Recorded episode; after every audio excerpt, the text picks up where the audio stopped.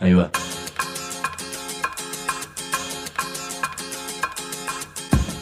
La Vaca es una colecta de recursos, es una cooperativa de trabajo, es una página web, un periódico mensual, una editorial, una cátedra, un bar. Es lo que necesitamos crear para ganarnos la vida y perdernos la obediencia de vida. La Vaca es comunicación, ida y vuelta.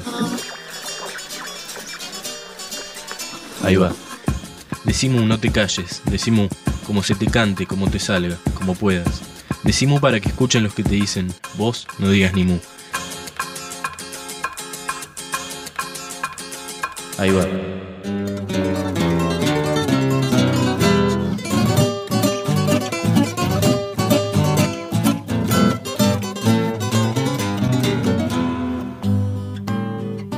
Este no es un programa de radio. Blackbird singing in the dead of night. Take these broken wings and learn to fly Esto es Decimu. all your life. You were only waiting for this moment to arise. ¿Cuáles son los elementos?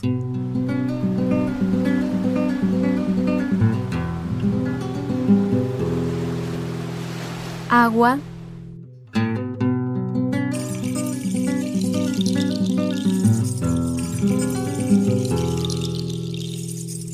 tierra,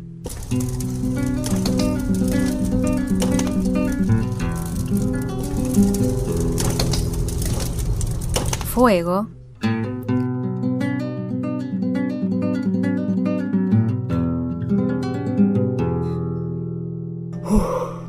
aire y además comunicación.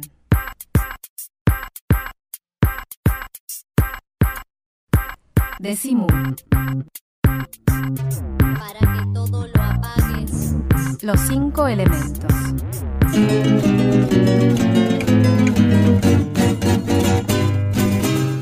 Hoy nos vamos a dar un lujo.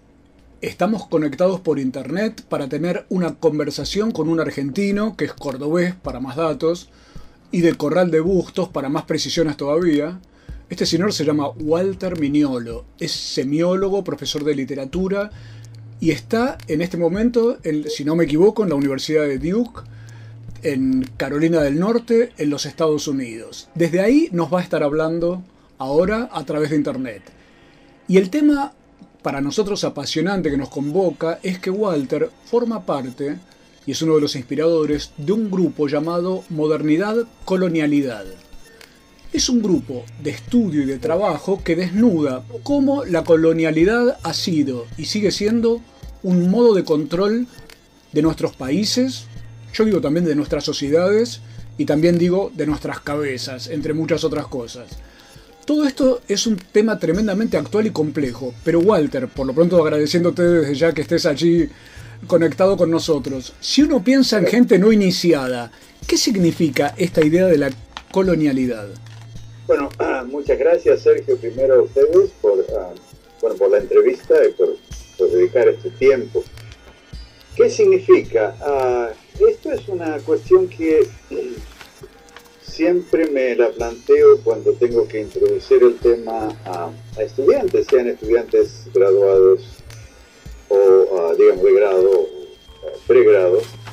Entonces lo que les suelo decir es, mire, la colonialidad es, como decimos, el lado más oscuro de la modernidad. La modernidad nos, nos cuenta cosas bonitas, nos promete el paraíso en la tierra, pero para que ese proyecto tan bonito de la modernidad, que es el desarrollo eh, en, estos momentos, eh, el avance de la sociedad tecnológica, pues alguien tiene que pagar las consecuencias. Y eso lo estamos viendo ah, en todas partes en Argentina. Por ejemplo, ustedes saben muy bien lo que está pasando con el agro. Para, digamos, para tecnificar y aumentar la producción del agro eh, es necesario, puesto que la, la, la- tecnificación del agro no significa, no se, no se hace como un proyecto de bienestar para la población, sino que se hace como un proyecto de enriquecimiento, ah, de ciertos sectores de la población, pues esos proyectos uh, de modernización y de modernidad, es decir, modernización son proyectos específicos, modernidad es la lógica que subyace a uh, la, la, retórica y las promesas de la modernidad. Entonces, para que la modernidad uh, se lleve adelante es necesario la colonialidad. La, la modernidad es una retórica de salvación, de progreso, de adelante, y que esconde la colonialidad necesaria, que es la explotación, la apropiación, la expropiación, el envenenamiento de las tierras para producir más, etcétera, etcétera, etcétera. Esto he dicho de manera muy simple porque, como tú lo advertiste, es, uh, es, es muy compleja la cosa. Pero uh, yo diría, para, hacer, para poner una analogía, yo diría que la colonialidad es, eh, en relación a la modernidad y a la expansión, la, la, fundación histórica de la modernidad, de la civilización occidental en todo el planeta, la colonialidad es la cara oscura, la cara que no se ve, así como la plusvalía es la cara oscura de lo que pareciera ser un, uh, uh, un, uh, un contrato, ¿no es cierto?, entre eh, quien quien, uh, quien posee los medios de las empresas y quien ofrece el trabajo. Sí, como nos mostró Marx, la plusvalía no se ve, pero funciona. Y en este caso la colonialidad no se ve porque se habla siempre de la modernidad, se hacen estudios de la modernidad, si te vas ahí a Paideia o a, cualquier librería uh, argentina, no quiero hacer propaganda de una en particular, pero vas a encontrar muchísimos libros sobre la modernidad. Y esos libros nos cuentan la mitad de la historia porque no se ocultan, no nos dicen nada, uh, mantienen en silencio, son cómplices del funcionamiento de la colonialidad. Perfecto. Quiere decir que hay una parte oculta, como si fuera una luna con su lado oscuro, que no se nos cuenta y al hablar de modernidad tenemos las promesas, los famosos espejitos de colores, para decirlo en términos de la época de la conquista. Pero le quería preguntar justamente, ya que me refiero a la conquista, ¿en qué se diferencia el concepto de colonialidad del de colonización, porque no es exactamente lo mismo. Y colonización además pretendía un poco, la, la, idea de descolonización pretendía un poco la toma del poder. Colonialidad es un concepto más, más nuevo también, ¿no es cierto? El concepto mismo de colonialidad es derivado eh, del concepto de colonización, pero uh, adquiere otro tipo, otro carácter. ¿Y cuál es este otro carácter? Uno es que la, cuando hablamos de colonización, hablamos de momentos históricos específicos, de colonialismo específico. Colonialismo hispánico, el colonialismo inglés, el colonialismo francés, etcétera, etcétera. El colonialismo se define un poco por uh, la, uh, el, el, colonialismo de asentamiento, es decir, países imperiales ponen sus, uh, sus escuelas, sus emisarios, sus industrias, etcétera, etcétera. En cambio, la colonialidad es la lógica subyacente que justifica la colonización. No solamente la justifica, sino que también que ofrece, pone un modelo, lo que llamamos la matriz colonial de poder, que es un modelo de gestión. Esta sería una de las diferencias. La otra diferencia es que la colonialidad no necesita del colonialismo. Puede haber colonialidad sin colonialismo. Un ejemplo, China nunca fue colonizada, pero a partir de 1848 China empezó a ser controlada, enganchada en la lógica de la matriz colonial del poder a través de Inglaterra, que era el, imperio dominante a mediados del siglo XIX, y Estados Unidos, que estaba ya trabajando en complicidad con Inglaterra. Entonces, la, de la diferencia es eh, la, paralela a la de modernización y modernidad. Modernización nos referimos a proyectos específicos en lugares específicos, en, en tiempos específicos. Pero la modernidad es esa retórica que justifica la modernización, aunque para que esa modernización tenga lugar haya más gente que sufre que las que se benefician de la modernización. Entonces, modernización, modernidad, colonización, colonialidad, son una especie de, de, conjuntos paralelos, digamos así. Perfecto. Y además, también usted hace un planteo muy interesante, Walter, sobre cómo la colonialidad tiene que ver con el tema del tiempo y con la, y con la construcción de un relato que después todos nos creemos, pero que fue construido por unos señores europeos de cierta etapa en particular que dijeron que era lo antiguo, que era lo moderno, que era lo, lo- lo avanzado y que era lo atrasado también. Como que ahí nos marcan un poco la cancha de nuestros modos posteriores de pensar. no quiero ser muy eh, libresco, pero, pero voy a mencionar, ah, para, para comentar esto que dice, voy a mencionar el, el libro, un libro clásico ya de, de Carl Schmitt, ah, filósofo legal, de, de, digamos, del derecho alemán, enganchado en un momento con, con el nazismo, pero que en 1952 publica un libro que se llama El Nomos de la Tierra. El Nomos, eh, quiere decir por Nomos, es, Nomos una especie de territorio ligado a cierta le- legalidad, a ciertas leyes, ¿no es cierto?, que demarcan a ese territorio en una, para una comunidad determinada. Entonces, lo que, lo que sostiene Schmidt es que a partir de 1492 emerge lo que él llama un segundo nomos de la Tierra, ¿no? que, él, supera a todos los nomos existentes. Y él le llama a eso el- el- el- eh, la emergencia del pensamiento global lineal.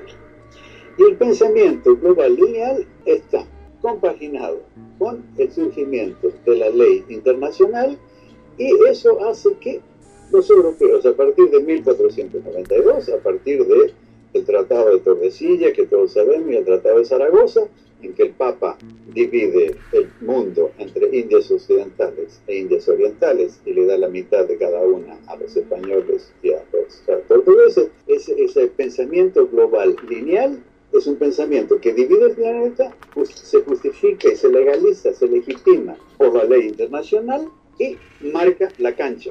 Entonces, a partir de ese momento, este es el segundo punto, la colonialidad que empieza a emerger en ese momento, precisamente que empieza a emerger en ese momento, dos de las operaciones fundamentales de ese momento es la colonialidad del tiempo y la colonialidad del espacio.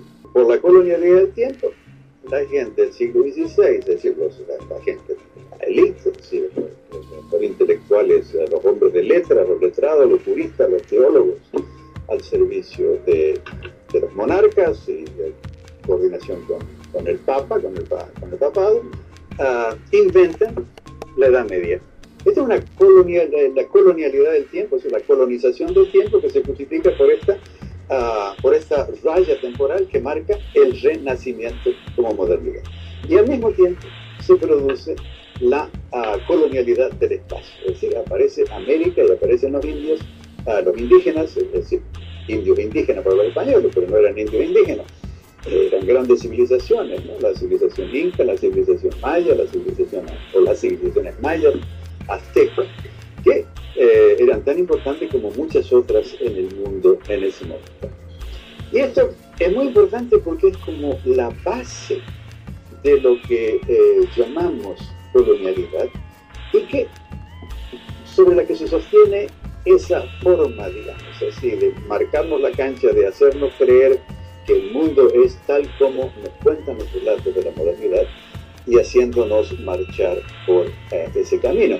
Y de ahí que la decolonialidad sea una cuestión en este momento epistémica más que la decolonización que empezó todo este proceso durante la Guerra Fría, la conferencia de Bandung y todo eso. La cuestión entonces es fundamental en este momento la decolonialidad del saber para decolonizar el ser, porque si no decolonizamos el saber y no decolonizamos el ser, no podemos cambiar la economía o la política económica la, la, o la, la teoría política del Estado si no cambiamos la forma de sentir y de comprender las formas de organización de las sociedades y las formas de uh, producir y distribuir con fines que no sean, digamos, el enriquecimiento y las ganancias, porque este es un mundo que ha sido creado precisamente, uh, sí, empezó todo en Europa, pero que es un mundo creado para aquellas personas que eh, están movidas por un deseo de dominar y de ganar.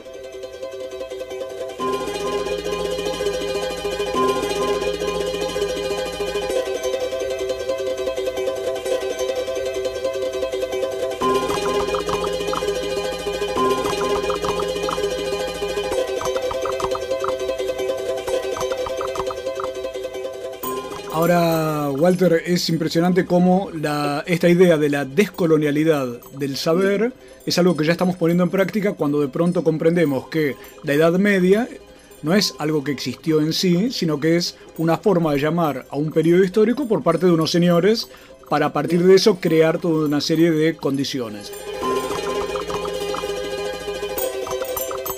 Ya vamos a volver porque Walter Miñolo, que está en Estados Unidos conectándose por internet con nosotros, nos va a contar también algunas cuestiones acerca del racismo y de cómo esta descolonialidad del saber puede aplicarse a la universidad. Ya venimos.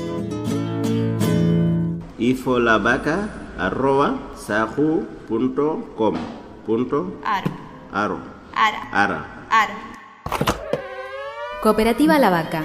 10 años sin que tradición, familia y propiedad nos coloque un solo anuncio.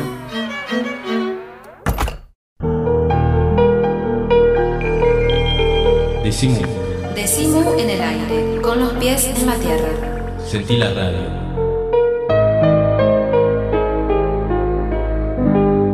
Latidos de radio. www.lavaca.org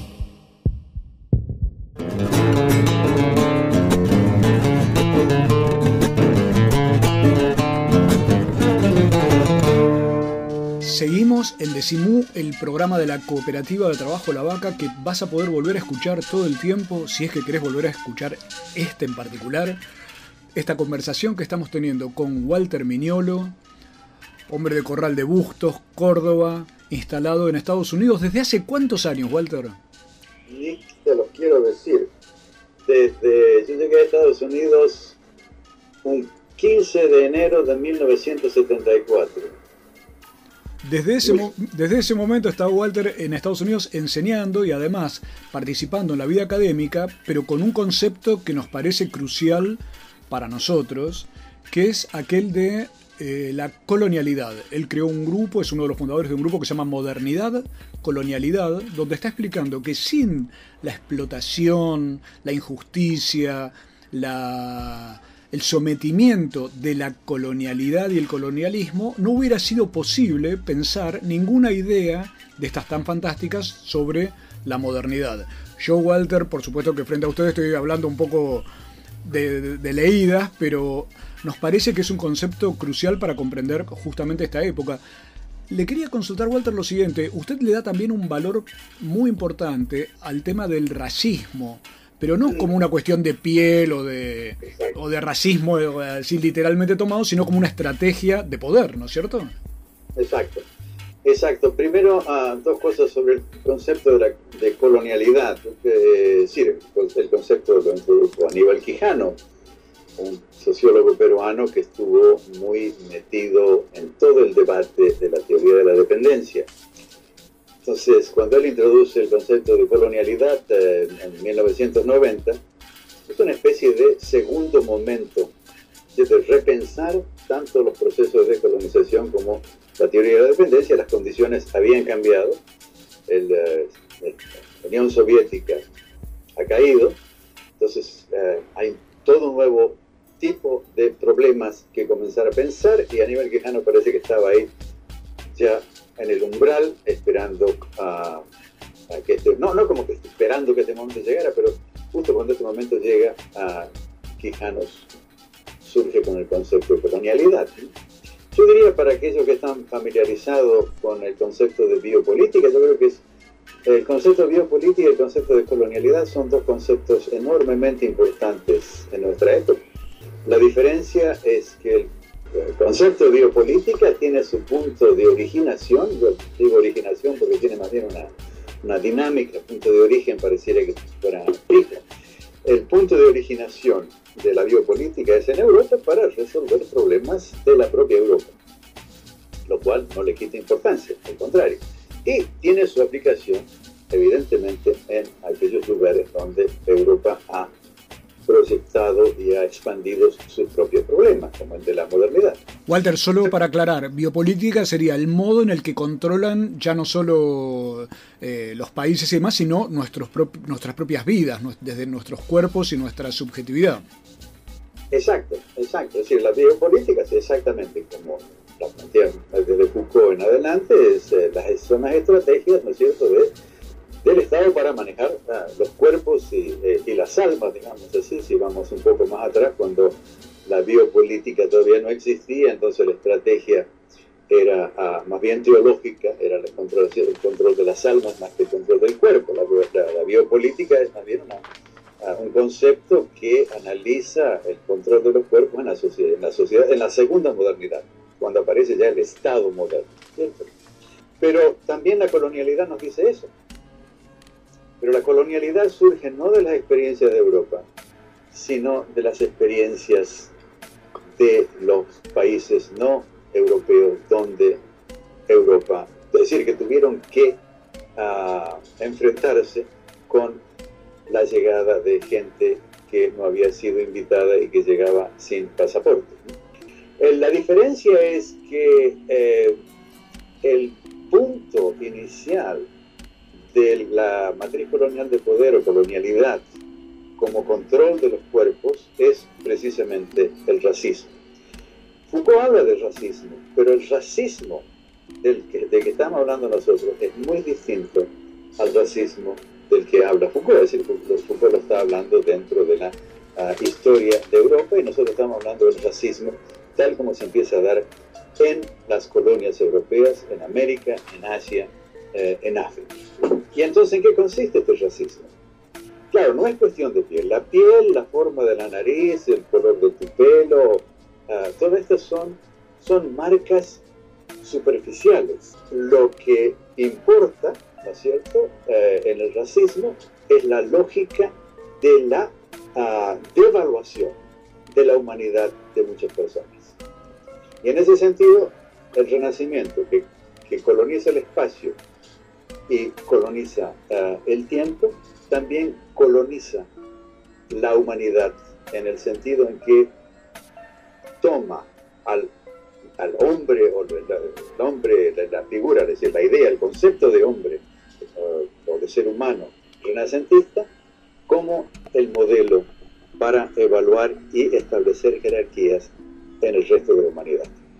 Entonces, para darte un ejemplo, cuando se llega ya al momento de, Kant, Kant dice, los, uh, los, los amarillos están en Asia, los negros en África, los rojos eran los pieles rojas eh, en América y los blancos en Europa. Entonces ahí tenemos una clasificación de piel. Pero lo que importa ahí es que el blanco europeo era, se postula como la norma sobre la cual se evalúa y se jerarquiza el resto de la humanidad. Entonces la cuestión del racismo no es una cuestión de color de piel, sino que es una cuestión de lógica clasificatoria. Ahora bien, para poder hacer que esa lógica clasificatoria funcione, tenés que estar en control del conocimiento. Y control del conocimiento quiere decir que tenés que tener las personas educadas, entrenadas para eso, tenés que tener las instituciones como la universidad y tenés que tener categorías de pensamiento. Y esas categorías de pensamiento eran del griego, del latín y de las lenguas uh, modernas uh, europea. Tal cual. Por eso es que la descolonialidad, el punto central de la colonialidad es la descolonialidad del conocimiento. Tenemos que no solamente mostrar uh, las trampas de la, uh, de la epistemología moderna, sino que tenemos que, y estamos haciéndolo creo, creando nuevos tipos de conocimiento para otro tipo de, de, de relaciones humanas y de otro tipo de, de sociedad. Pero hay algo de lo que usted plantea, Walter, que me parece también apasionante, que es que este concepto de descolonialidad con respecto al de Foucault de la biopolítica, lo que plantea es un horizonte, porque claro, ¿contra quién lucha la biopolítica? decía usted. En cambio, la colonialidad, frente al proyecto de descolonialidad, nos plantea un futuro posible. Exacto. Eso, déjame comentar eso, me parece muy importante este punto, porque la descolonialidad, tal como tú lo dices, es muy, digamos, muy, muy bien entendido, entonces quiero aprovechar esto para, para empujar el, el, sobre un poco más abajo de la puerta. La, la descolonialidad exactamente se, se presenta como un horizonte a partir de la analítica de la colonialidad. O sea, mientras que la biopolítica es fundamentalmente una analítica muy potente, pero que no nos brinda una visión de futuro. Entonces, ¿qué es lo que encontramos en ah, los, filósofos de la biopolítica? Una crítica a la sociedad y en general ah, una, manera de ir al marxismo, porque no tienen otra, otra, otra, otra posibilidad. Es decir, quedan, digamos así, encerrados en el horizonte europeo, lo cual no lo hace, eh, eh, digamos, menos valioso. Lo que, eh, lo que, lo que ocurre es que no, no, se puede tomar esto como un, como un concepto, digamos así, que de validez total y, global y universal. Entonces, al partir de la descolonialidad como la necesidad de horizontes futuros, entonces lo que estamos haciendo es poniendo de nuevo el caballo frente del carro. Porque toda la epistemología moderna y en ese sentido yo diría que también la biopolítica, siguen trabajando con el caballo detrás del caballo. Es siguen produciendo conocimiento, pero no es claro para qué y para quién ese conocimiento. Volvemos en dos minutos para seguir hablando con Walter Miñolo, que está en Estados Unidos, conversando con Decimo.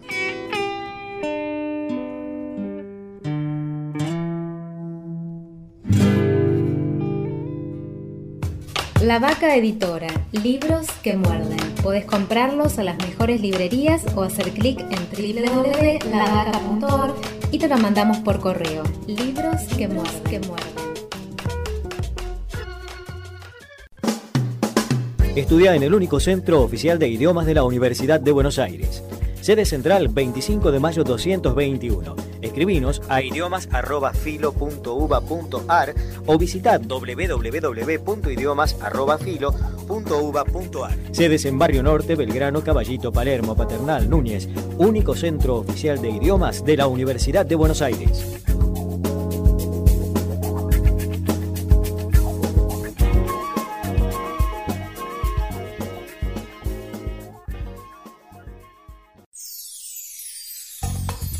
El Sindicato de los Trabajadores de las Telecomunicaciones, pluralista, democrático y combativo. Nuestra página web www.foetrabsas.org.ar. Si sos telefónico, sos de Foetra.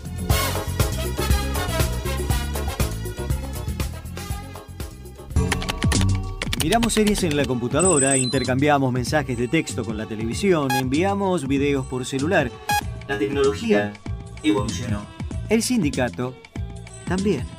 Ahora estamos junto a los trabajadores de televisión, servicios audiovisuales, interactivos y de datos. El sindicato está con vos en tu capacitación, en tu salud, en tus derechos. SATSAI, el sindicato de las nuevas tecnologías.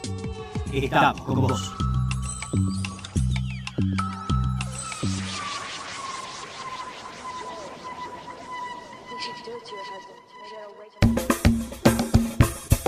Sumate a la campaña, afilia a un compañero. Más ideas, más brazos, más voces, igual a fuerza. ATE, Asociación Trabajadores del Estado, Consejo Directivo Nacional, Central de Trabajadores Argentinos, CTA. Acá, acá o en cualquier planeta, usa siempre preservativo. En Morón, en todas las dependencias municipales, hay expendedoras gratuitas. Pregunta, asesorate 4483-2125. Municipio de Morón.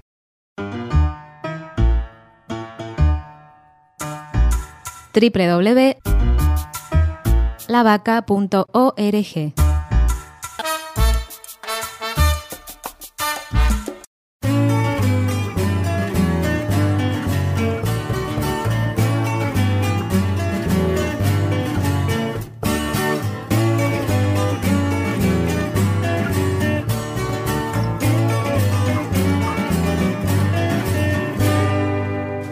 Estamos comenzando un nuevo bloque, el tercero de Decimú, el programa de la cooperativa de trabajo La Vaca. Hoy con esto que yo paso a considerar un lujazo, que es poder estar conversando con Walter Miñolo, argentino, cordobés, hombre de Corral de Bustos, que está instalado en Carolina del Norte, es profesor en la Universidad de Duke.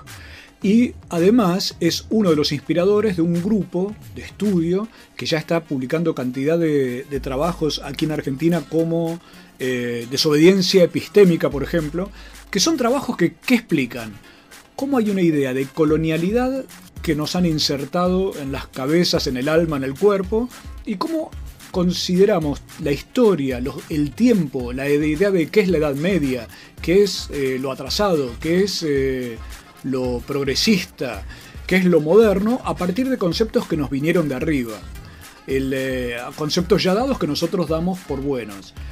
Walter Miro nos está contando cómo hay un tema de colonización del saber que hace que muchas veces demos por ciertas cosas que no lo son. Yo siempre digo, Walter, de chiquito me preguntaban, nene, ¿quién descubrió América? Si yo, si yo contestaba Colón, me daban un chocolatín. Ahora resulta que la, frase Colón descubrió América es toda falsa, porque Colón no se llamaba Colón, no descubrió nada, y América tampoco existía ni siquiera en términos modernos, porque don Américo Vespucio ni siquiera rondaba por acá. Pero son esas frases que dejan armado un concepto por el cual uno se gana chocolatines para ser aprobado, ¿no? Esa, ese es un buen ejemplo. Ese es un muy buen ejemplo de que América no fue descubierta, sino que fue inventada. Ah, como lo dijo Gorman, ah, filósofo de la historia mexicano, por los 50 ya, en 1950. Y son esos, son esos, son esos libros, eh, digamos, que dicen verdades y que se olvidan. Tal cual. Hay otro elemento que me pareció interesantísimo, además del, del, eh, del, racismo y todo esto que estamos hablando, cómo uno, repensando las palabras que usa, pueden tener un valor diferente, que usted contaba en la nota de Mu Walter, que es que hasta el concepto de mujer diferenciado de hombre es un concepto también creado para provocar una forma de control, ¿no es cierto? El, concepto de mujer y de hombre es un concepto que organiza, digamos así, la sociedad europea. Porque la, digamos, la mujer no es solamente eh, diferenciada como, como sexo femenino en relación al masculino, sino que es toda una entidad político-económica. A la mujer en, digamos, en la teología cristiana, porque esa es la, organización en la, en la cristiandad, la teología cristiana, la mujer tiene un rol muy uh, definido, ¿cierto? La Virgen María es una especie de emblemático, pero no solamente un rol en la familia, sino también en la sociedad. La mujer se concibe como, ah, digamos, inferior al hombre y eh, dispuesta, o, se le da un lugar, digamos, de, eh, un segundo lugar en relación al hombre, tanto en la participación política de la sociedad como en la participación económica. Entonces es, una, es un Ahora, cuando los europeos empiezan a, digamos, llegar a América o ir a África o ir a Asia, van con ese paquete, ese paquete de la familia cristiana, ¿sí? Ah, eh, de, o de la, es decir, después que se seculariza, ¿no? la familia victoriana, como, como le llamamos. Entonces llegan a sociedades como en África, lo que se llama América, digamos, los incas o aztecas, donde el concepto de mujer no existía. Cuando yo le digo a mis estudiantes, mira, aquí no había mujeres, entonces me quedan, se me quedan mirando. Eh, digo, bueno, lo que, lo que sí existía era la, conciencia de que hay una distinción entre el sol y la luna, lo femenino y lo masculino. Pero en estas sociedades las dualidades eran siempre complementarias. O sea que lo femenino y lo masculino son dos mitades que para funcionar tienen que eh, juntarse, digamos así. Ah, de modo que lo femenino y lo masculino no es lo mismo que la mujer y el hombre.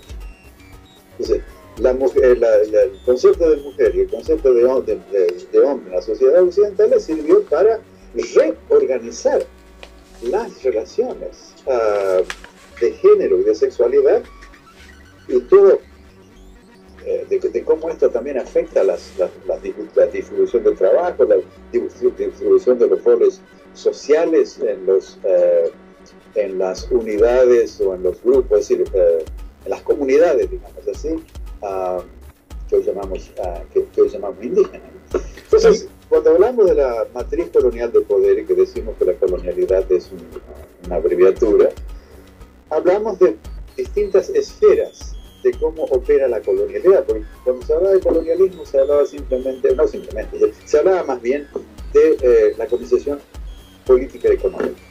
Nosotros estamos hablando ahora hablando de la, la, colonialidad del género, de la sexualidad, de la etnicidad, porque el racismo es una racialización de la etnicidad. ah, ¿qué es la etnicidad? La etnicidad eh, viene del, del, griego etnos, que quiere decir nosotros, los que pertenecemos a esta comunidad, que se traduce luego al latín natio. Entonces la mujer viene no solamente como unidad familiar y unidad social, sino que viene también fortaleciendo una carga de heteronormatividad, de relaciones heterosexuales. Y esto le sirve a los cristianos y también luego a los el proceso civilizatorio, digamos, secular, liberal de Inglaterra y Francia, para, en general, eh, esto es, en este momento está siendo más estudiado en, las comunidades, en digamos, las civilizaciones incas y mayas, es decir, para demonizar la sexualidad que tenía otras vertientes. Eh, digamos, el concepto mismo de homosexualidad, o de lesbianismo, de todas estas categorías que surgen hoy a partir de la heteronormatividad que establece relaciones eh, fijas eh, sexuales entre el hombre y la mujer, eso no tenían nada que ver con, con, la manera en que vivían ah, los incas o los mayas o los aztecas. Y eso no quiere decir que eran promiscuos ni eran perversos ni que cometían el pecado nefando, como decía Bartolomé de la Casa, sino que tenían otra relación, otra, otra, otra concepción de la vida, del placer, de las obligaciones sociales, etc. Entonces el concepto de mujer ahí es un complejo bastante, bastante, bastante, bastante gordo, ¿no? Entonces eh, lo que quienes están haciendo esto son fundamentalmente lo que se llaman mujeres, no el feminismo blanco, sino uh, mujeres de color, ¿no? Y eh, más todavía mujeres del tercer mundo, incluidas eh, libros recientes sobre uh, feminist, epistemologías, epistemologías de género en, la, en, las fronteras euroasiáticas, viendo todas estas cuestiones en las sociedades euroasiáticas como, como, ah, como Uzbekistán o el Cáucaso, en donde eh, existieron desde, eh, mucho, desde hace mucho tiempo a comunidades, sociedades musulmanas, que son muy distintas. Entonces se produce, digamos así, el choque entre la heteronormatividad occidental, incluso la comunista, porque la comunista es occidental, y sociedades que tenían otra articulación, digamos, de la relación entre lo femenino, a lo masculino, a la, la, categorización de relaciones sexuales, la distribución del trabajo, las responsabilidades, las obligaciones, etcétera, etcétera. En fin, que esto de la descolonialidad del saber está funcionando a nivel global. Si ya, ya esto no es una cuestión que se hace en Estados Unidos, en Francia, como la biopolítica, sino que la colonialidad y la descolonialidad que emerge del mundo no euroamericano ya tiene un, una, proyección, uh, y ya incluso, incluso en, los países del, este, del este asiático, ¿no? es decir, en Taiwán, en Hong Kong, yo estuve, yo estuve eh, ya dos veces en Hong Kong y ahora voy por, por, por, seis, por seis meses, de enero a junio. Entonces el tema de la colonialidad ya es un tema que se ha incorporado. Tal cual.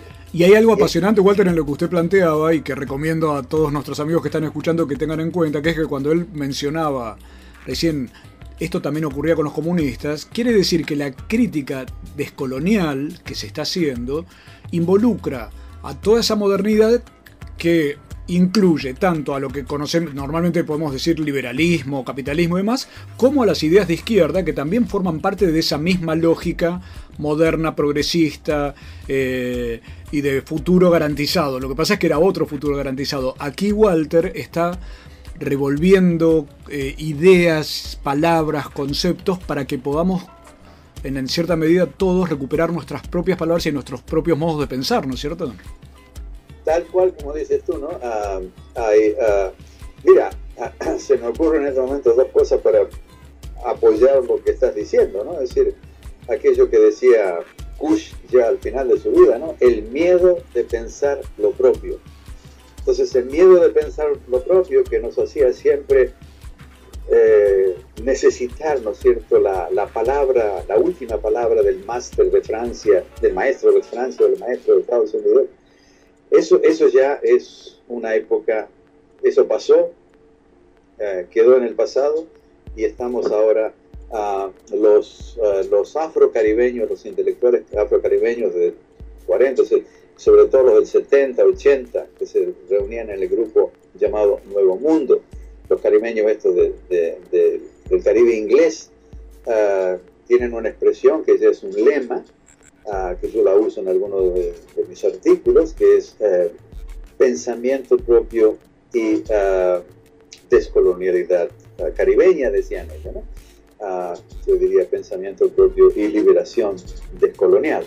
Y esto es lo que se está dando. E, esta es la, mira, te cuento algo que a mí me fascinó. Uh, estoy, estuve leyendo antes de, que tú me llamaras una revista sobre, eh, en inglés es Critical Management, que creo que en inglés sería como, como gestión, uh, la, la, cuestión de la gestión administrativa de, eh, de empresas. Pero resulta que hay un grupo en Brasil, en México, uh, sobre todo Brasil y México, un grupo de intelectuales que están trabajando en la universidad y están hablando de la colonialidad de la administración de empresas. Y están, están hablando de, descolonizar la gestión o el management.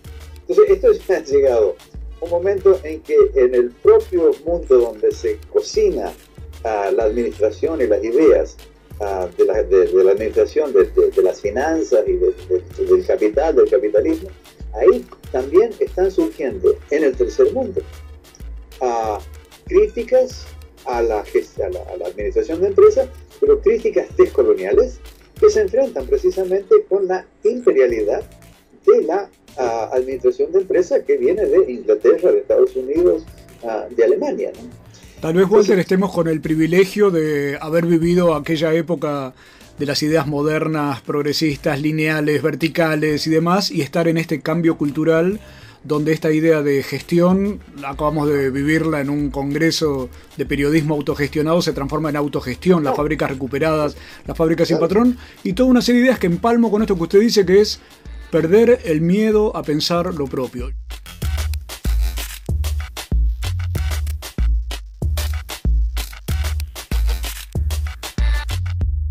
Ya volvemos para que Walter Minero nos, nos cuente también un poco sobre cómo hacer para perder ese miedo y que nos cuente algo más sobre qué significa la colonización y la colonialidad del saber.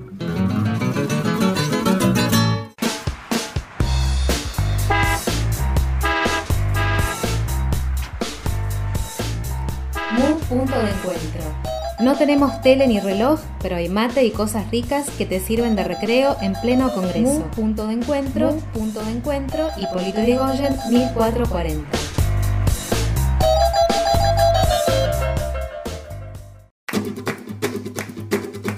Decimos palabras como puente.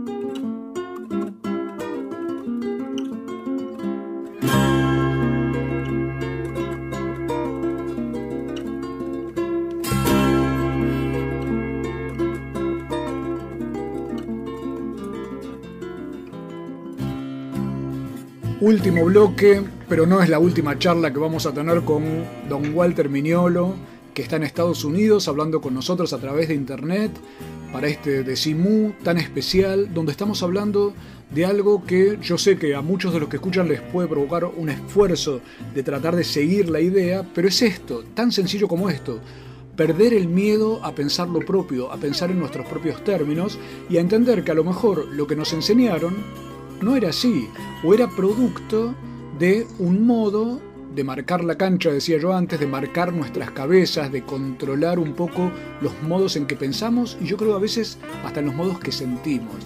Un tema crucial para esto supongo que debe haber sido el tema de la universidad. Usted, Walter, decía cómo la universidad fue cambiando de aquella universidad renacentista que era teológica, católica, y demás, y planteaba a Dios en el centro de todo, a una universidad más moderna, eh, kantiana y una universidad de, progresista en términos clásicos que ponía el saber casi en lugar de la religión.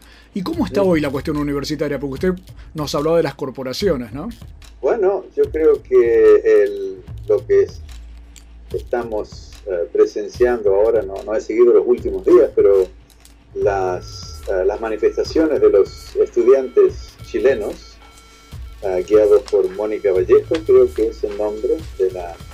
Esto es, esto es ya ir perdiéndole el miedo, ¿no es cierto?, a, a, a pensar, porque estas ya no son manifestaciones como las manifestaciones estudiantiles a las que estábamos acostumbrados en Argentina y en otras partes del mundo, que llegó a Francia en el 68. Aquí yo creo que estamos frente a un fenómeno totalmente nuevo, que es, a mí me gusta llamarle, el, el, el, el surgimiento de la sociedad política uh, global.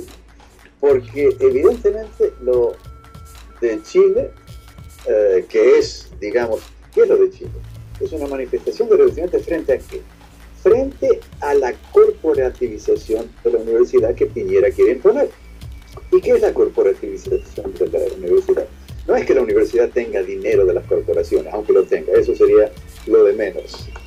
Usted sabe, usted sabe igual, Walter, que aquí andan las mineras repartiendo plata para las universidades para tenerlas un poquito este, de buen humor, ¿no es cierto? Bueno, pero yo creo que no es solamente de buen humor. Uh, si eso fuera todo, eh, no estaríamos tan mal. Yo creo que lo más serio ahí, lo más, uh, lo más dramático, es que van imponiendo los valores corporativos en la enseñanza. Entonces la universidad se va transformando en qué? Se va transformando en entrenamiento de expertos. Entrenamiento de expertos, ¿para qué? Para asegurarnos el desarrollo y al, uh, desarrollo, uh, asegurarnos la modernización y el progreso, etcétera, etcétera, etcétera. Entonces, los valores corporativos son, uh, son terribles. ¿Por qué? Porque van colonizando un tipo de subjetividad, prometiéndole el éxito prometiéndole dinero, prometiéndole triunfo, y van sacando de, nuestras, de nuestros cuerpos, van como chupándonos el pensamiento crítico.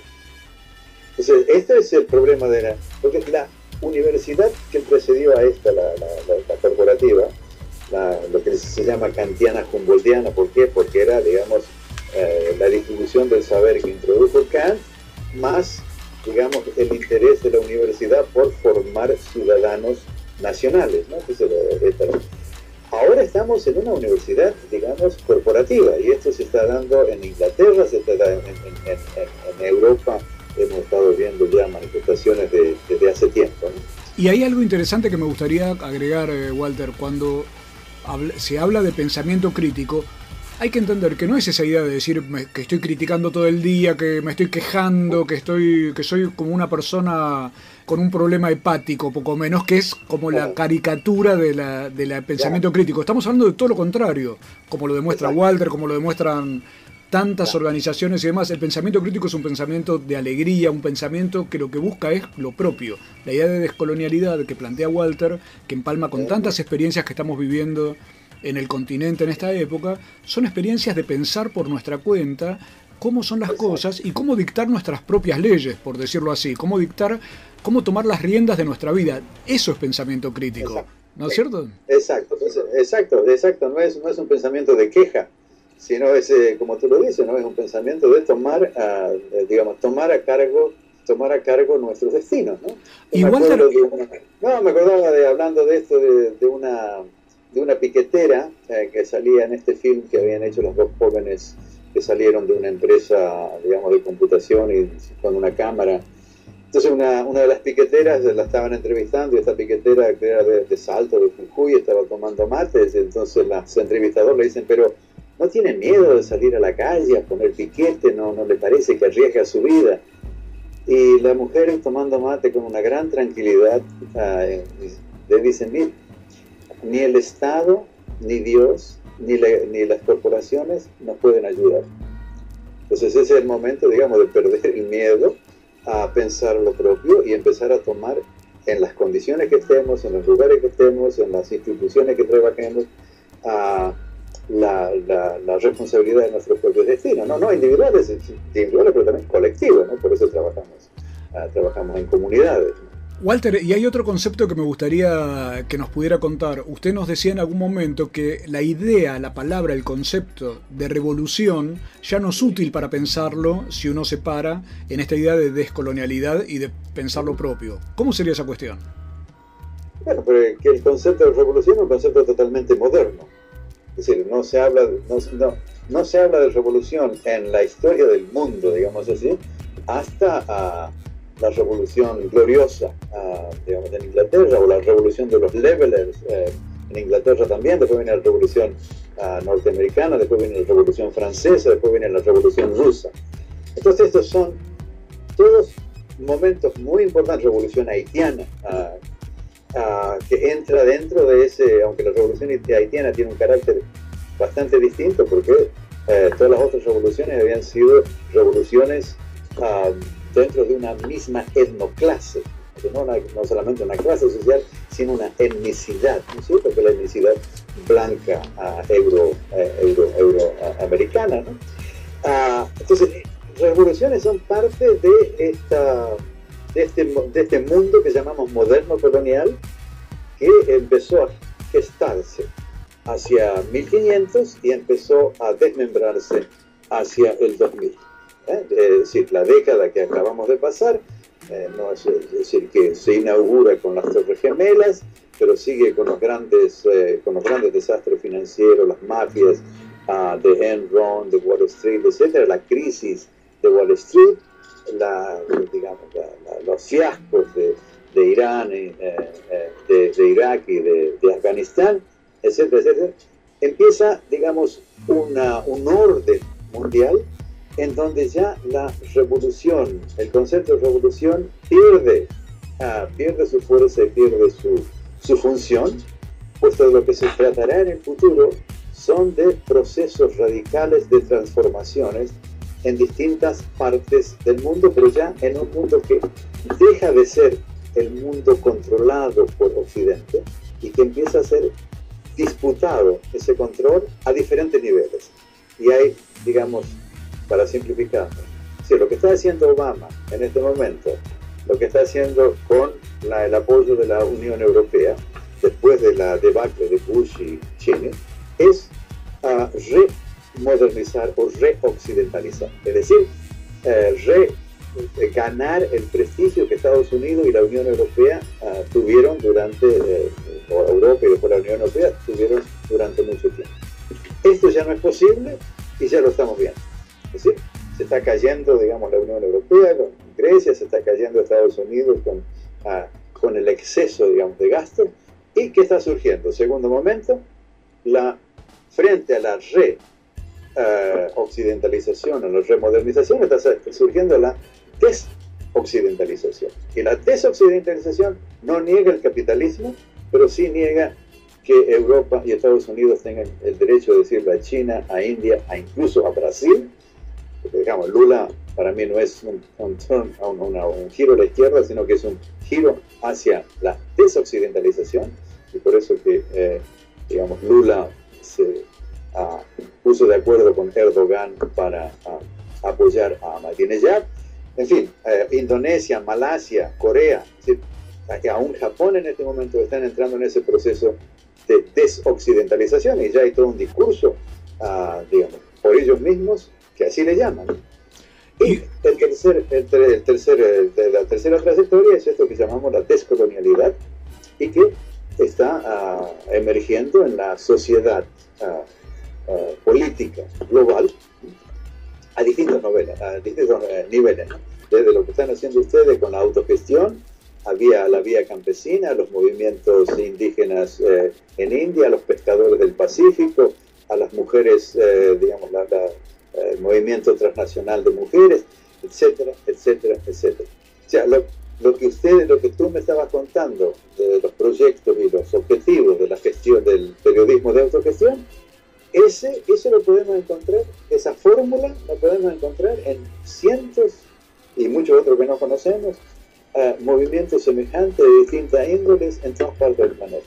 Y esto es lo que me parece a mí que eh, digamos, es el pensamiento crítico descolonial, es un pensamiento alegre y creativo hacia otro tipo de mundo.